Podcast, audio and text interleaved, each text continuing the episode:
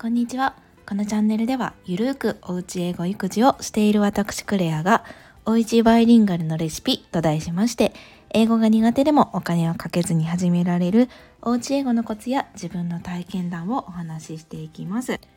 今回はタイトルが海外で飲食店バイトは稼げる知っておくべきチップ文化の意外な中身ということでお送りしていきたいと思います。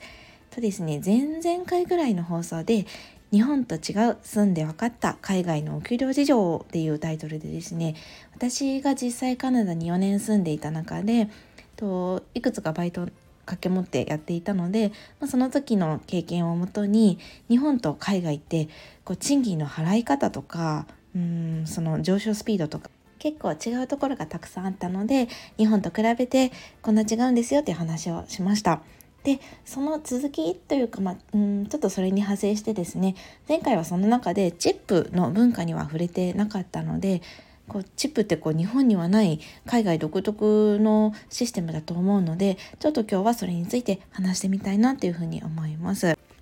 はい、ということで今日はチップ文化ってどんな感じ？どんな時に何パーセントぐらい払うの？とか逆にですね働いてる側ってチップってどれくらいどんな風にもらえるんだろうっていうような、うん、ご質問とか、うん、疑問に 回答していく回になるかと思います。実際に私も飲食店は2つ働いていたので、はい、そんな経験をもとに、あの、解説してみたいと思います。はい。ということで、本題なんですが、そもそもチップって何っていうのは、まあ、これはご存知の方はいらっしゃるかと思うんですが、基本的にはサービスをしてくれた人へのお礼の気持ちとして払うっていう考え方が、まずベースにあります。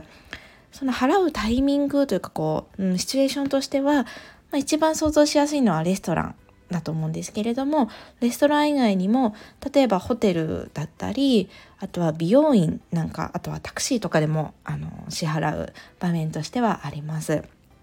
でいくらぐらい払うのかっていうのは、うん、これはですね、まあ、本当にやっぱりサービスをしてくれた人への俺の気持ちって先ほど話したんですがなので、まあ、自分がいいと思えばあのたくさん払うんですけれども相場としてはだいたい10%から20%くらいになりますね。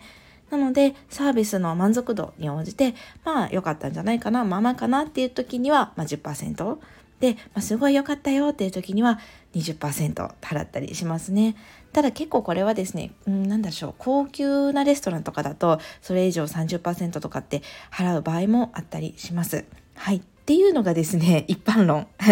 なんですけれども、まあ、その一般論って言ったのは、まあ、そういうのが考え方としてはあるんですけれども、実際はですね、もう私が住んでて思ったんですけれども、なんかもう払うのが当たり前のものっていうふうにこう、すり込、まあ、り込まれてるって言ったらちょっと語弊があるんですけど、まあそういう認識で多分みんな捉えてると思うので、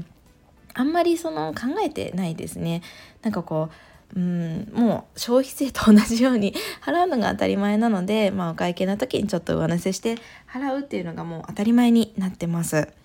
なので正直こうサービスの満足度に対して払うと言いつつおもてなし感とかサービスの質っていうのは圧倒的に日本の方が いいです。はい。なんかもう、うん、そうですね。この日本のサービスクオリティっていうのを当たり前として享受してるしこう働く側の人も仕事としてプロ意識を持って皆さん接客されてると思うんですけどあの客観的にこのレベルでチップ文化ないのにこのレベルでおもてなし文化があるっていうのは日本本当すごいなっていうのはあの、まあ、日本に帰帰国して思いました。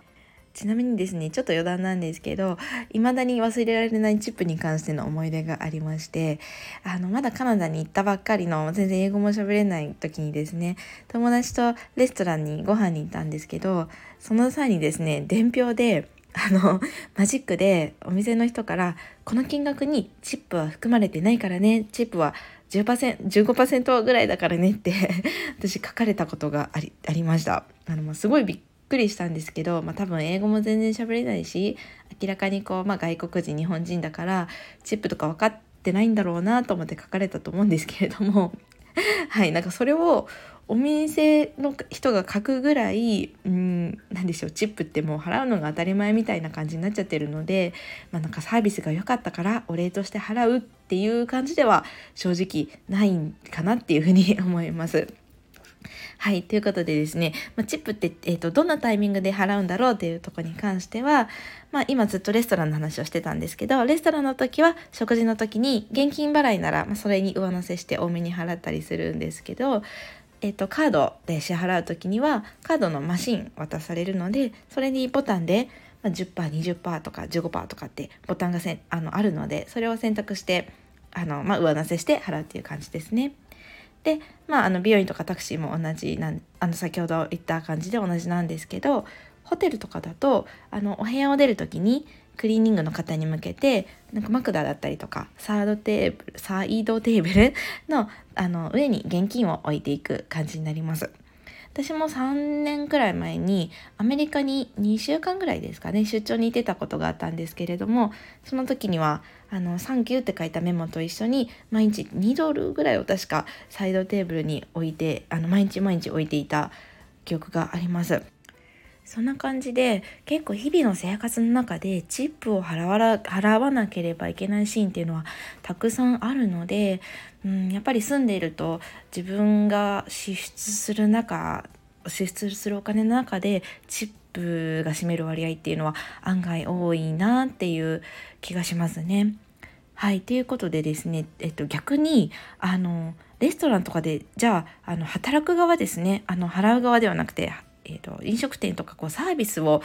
提供する側で働くと儲かるのかっていう あの疑問が湧く方いらっしゃるかと思うんですが結論から申し上げますとめちゃめちゃ稼げます。儲かります。はい。あのこれは実際私も飲食店でアルバイトをしていたのでわかるんですけれどもそうですね。あのチップってどういうふうにもらうかっていうと基本的にあのその日の、えっと、その日にお客さん皆さんから頂いたチップっていうのをその日の最後にあの山分けするのが基本的な考え方です。はい、であの結構ですねうん本当に最低でも1日30ドルぐらいは入るんじゃないんですかね結構高級なお店高級店なんかで働くと全然時給よりもチップの方が稼げるっていうパターンは多いです。とはいえですね結構やっぱりチップってすごい儲かるので飲食店なんかだともうチップでたくさんもらえるよねっていう前提で時給の方は、ま最低賃金ギリギリで低く設定されてることが多いかなっていう印象はあります。とはいえ前回の放送でも話したんですが今カナダとかだと,、まあ、えー、とカナダのブリティッシュコロンビア州ではあるんですけれども最低時給でも16ドルとかなので、まあ、日本よりは全然高いかなっていう印象ではあります。ちなみに余談なんですが私はですねシュークリーム屋さんでアルバイトを1年半ぐらいしてたんですけどあのシュークリーム屋さんって基本的にテイクアウト専門店なのでこう、うん、サーバーとしてサービスを提供するっていうシーンはないんですよね。なのでそういったところっていうのは基本的にテイクアウトだとチップは払わなくていいんですけれども結構そういったお店ってチップジャーって言ってあのレジの横に貯金箱のみたいのを置いといて、まあ、日本でいう募金感覚で、まあ、あのチップお釣りなんかを入れてもらえるところがあるんですね。でなんか私がですね一回日本に一時帰国をした時にロフトで可愛い貯金箱を買ったんです。なんか可愛い貯金箱っていうかこう何でしょうあのワンちゃんの貯金箱なんですけどお金を置くところがあってそこにお金を置くとこうワンちゃんがコインを食べるじゃないですけどカパって開いてワンちゃんがカプって食べてお金が下にストンって落ちるなんかすごい 口で説明するのが難しいんですけどまあすごい可愛いワンコの貯金箱を買ってったんです。やっぱりそういうなんていうか可愛い文文房具じゃないですけどあの可愛いグッズって日本独特でそれがすごいカナダでめちゃめちゃ受けまして なんかそのワンちゃんがコインを食べる仕草が可愛いのかあのそれを導入してからめちゃめちゃチップをあのお釣りを結構入れてくれる人がすごい増えて なんか買ってってよかったなって思いました。っていう感じでちょすいませんちょっと余談になったんですけれども今回のまとめはチップっていうのはレストランとかタクシーとか美容院とかホテルとかですね。様々なシーンで、うん、払わなければいけない、まあ、いけないっていうのもあれなんですけど払う。ものです。で大体10%から20%で基本の考え方はサービスのサービスをしてくれた人へのお礼の気持ちなんですけれども実際は払うのが当たり前文化なのでまあ、うん、良くても悪くても結局払う感じになってると思います。で働く人側からの視点だとすごい、うん、そうですね稼げるシステム